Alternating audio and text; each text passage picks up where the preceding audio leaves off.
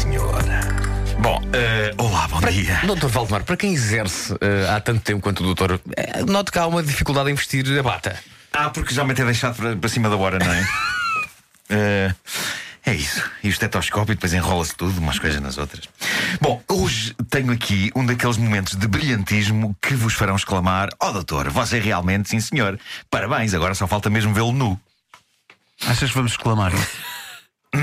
Bom, eh, vou começar para já por pôr a tocar Últimos. os, eh, os primeiros versos de uma canção clássica dos Beatles, eh, Ah, é? que é a canção Blackbird. E eu peço a vossa atenção para eh, estes versos da canção Blackbird. É uma canção Dos- dedicada realmente ao- aos, aos pássaros da cidade de Lisboa, aos corvos. É isso. Posso pôr? Podes. Pronto. Blackbird singing in the dead of night.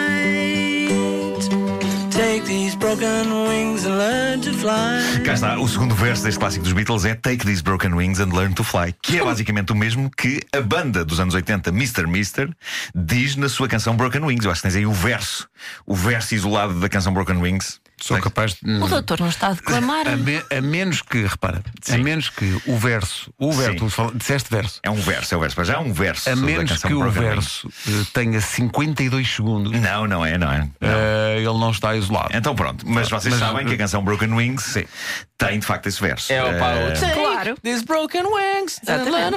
exatamente, exatamente. E eu penso que com esta vos arrasei, não é? Eh, como é que. Como é que isto nunca. Qual era a frase foi, que nós tínhamos que exclamar?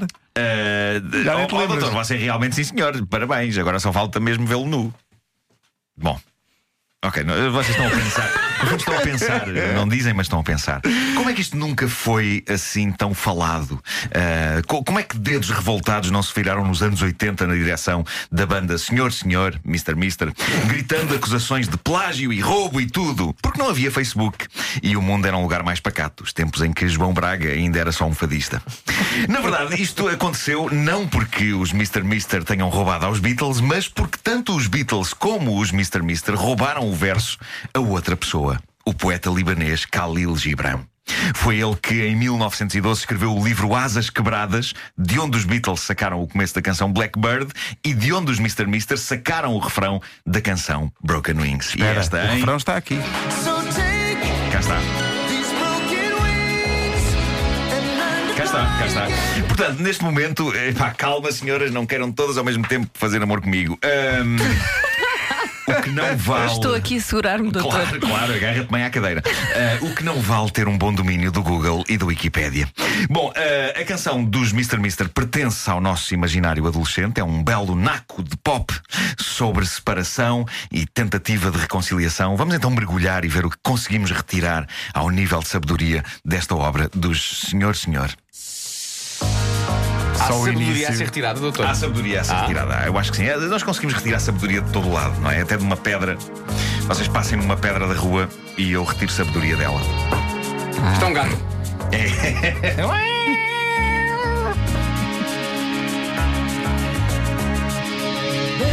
Querida, don't understand não compreendo.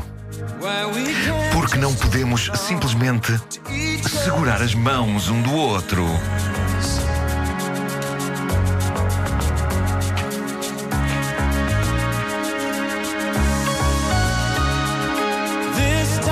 Receio que esta seja a última vez, a não ser que eu torne bem claro o quanto eu preciso de ti. Enfim, é uma estrofe bastante autoexplicativa, não é? Nem sequer há aqui nada de particularmente poético no arranque. Podia ser uma coisa que um tipo destroçado diria à pessoa amada enquanto ambos comem um hambúrguer. Nem precisam de estar a olhar para as estrelas nem nada disso. É tipo, querida, não, não compreendo porque é que a gente simplesmente não dá as mãos. Eu sei que esta seja a última vez, a não ser que eu torne claro o quanto eu preciso de ti. E também do ketchup, já agora. Passa-me isso, faz favor, obrigado.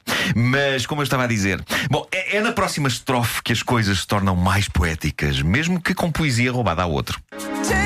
Pega nestas asas quebradas e aprende a voar outra vez. Aprende a voar tão livre. E quando ouvirmos as vozes a cantar o livro do amor irá abrir-se e deixar-nos entrar. Eu andei a analisar esta estrofe porque sempre achei que quando ele diz pega nestas asas quebradas e aprenda a voar outra vez, aprenda a viver tão livre, ele está no fundo e apesar da tristeza da separação, a dizer à mulher amada: não digas que eu te atabafo nesta relação. Repara como podes voar, voar, voar! No fundo, aquela sábia lição de Sting na canção If You Love Somebody, Set Them Free. Não é? Doutor, Se uma pergunta. liberdade. Quando eles dizem, eh, neste caso, e quando ouvirmos as vozes, não acha que, agora pergunto em termos técnicos, que ouvir vozes é, é sinal que algo está complicado? É, há, há maluquice, não é? É, não é? Pois. pois Chalupice é grande, grande. Ele- Mas é, é- é que muitas vezes o amor provoca chalupês. Há chalupês. Sim, sim, nova. sim. Bom, eh, após pesquisa e investigação sobre as intenções dos Mr. Mister e do letrista John Lang com esta canção, o que ele quer dizer na verdade é: pronto, querida, tu agora estás em baixo, estás destroçada, possivelmente em parte por minha culpa, mas pega lá nestas asas todas partidas e quando estiveres em condições, voa outra vez para mim. Ele não está a abrir a janela da pessoa amada para que ela prossiga a sua vida. Ele está a querer que ela use as asas para, ok, dar umas voltas no ar, mas eventualmente acabar por voar outra vez para a gaiola dele. É danado o senhor, senhor. vamos prosseguir, vamos prosseguir. Querida, quer-me parecer que esta noite podemos pegar no que foi errado e torná-lo certo.